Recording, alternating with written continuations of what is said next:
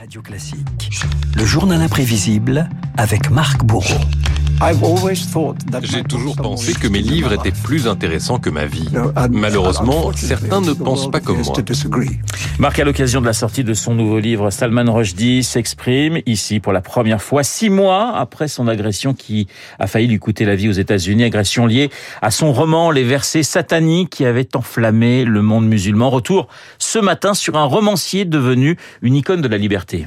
What is then? joked Novak, the former hisser, giving it a playful tweak? Fancy one of us, maybe? Nous sommes là, Renault, en 1988 sur la BBC, période où Salman Rushdie, 41 ans, lit posément un extrait de son nouveau livre, Les versets sataniques, 600 pages qui questionnent la foi, la tentation, la vengeance, l'apogée dans la carrière de ce Britannique d'origine indienne, musulman, mais qui allait provoquer une réaction inattendue à 4000 km de Londres. Le leader de l'Iran a demandé aux musulmans, où qu'ils soient, dans le monde entier, d'exécuter un écrivain et ses éditeurs. 14 février 89, l'ayatollah Khomeini lance sur Radio Téhéran une fatwa contre l'écrivain et son livre jugé blasphématoire, une sentence de mort, assortie d'une récompense jusqu'à 3 millions de dollars pour son assassin. Franchement, j'aurais dû écrire un livre encore plus virulent. Quand vous voyez comment ces leaders utilisent la religion pour imposer de tels préceptes, ils se sont reconnus. Ça montre bien qu'il s'agit non pas d'une critique de la religion, mais plutôt du fondamentalisme. Manifestation, autodafé, incendie, meurtre, une quarantaine de victimes, dont deux traducteurs du livre. La fièvre traverse le monde musulman, le Pakistan, l'Inde et même certains quartiers de Londres. Le moment où tout a changé, c'est quand j'ai vu un livre des versets sataniques transformé en bûcher à Bradford. La télé regorge de sang, je ne vis plus à l'hôtel, j'habite un endroit innommable. Il y a des armes partout.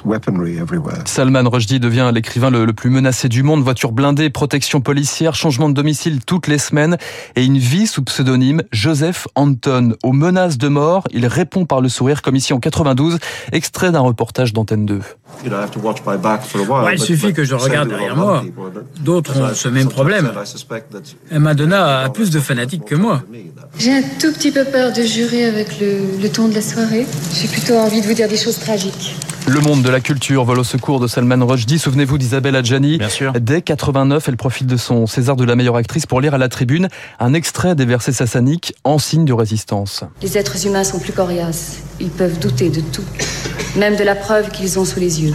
Les anges, quand il s'agit de volonté, ils n'en ont pas beaucoup. La volonté, c'est de ne pas être d'accord, de ne pas se soumettre, s'opposer. Salman Rushdie, écrivain, verset satanique. Le romancier reçoit aussi le soutien de Jean Dormesson, de Simone Veil, Stephen King, Harold Pinter ou encore le prix Nobel de la paix Elie Wiesel.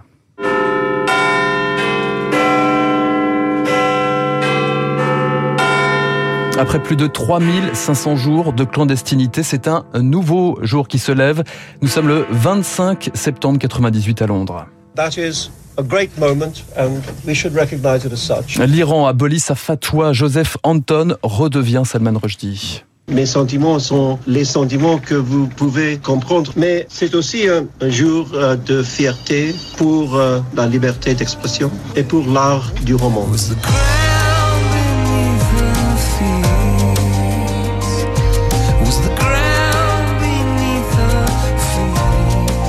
Salman Rushdie, une icône aux côtés de U2, notamment à qui il demande l'adaptation en musique d'un de ses livres, La Terre sous ses pieds. Aux États-Unis, où il est lit domicile, Rushdie vit sans protection policière malgré les appels au meurtre qui persistent.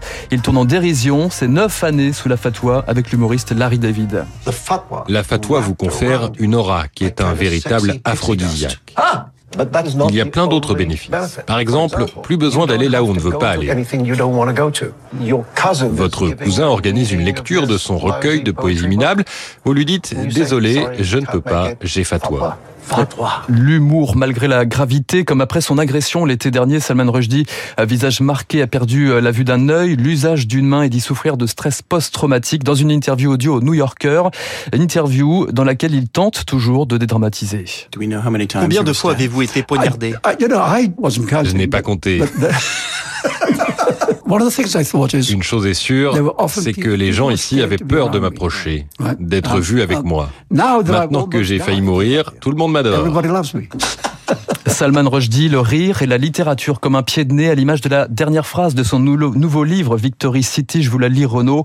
Quoi qu'il arrive, les mots sont les seuls vainqueurs. Eh ben effectivement, c'était une très très belle phrase. Le journal imprévisible de Marc Bourreau qui rendait hommage à Salman Rushdie, qui continue, qui essaye d'écrire. Je sais qu'il a du mal, mais il a, il a, dit que ça allait revenir. Donc, il compte bien, eh bien, réécrire d'autres d'autres livres. Merci Marc pour ce journal imprévisible. Il est 7h54 sur l'antenne de Radio Classique. Dans un instant, on va changer totalement de sujet avec le camarade David Barou et son décryptage. Il est 7h50.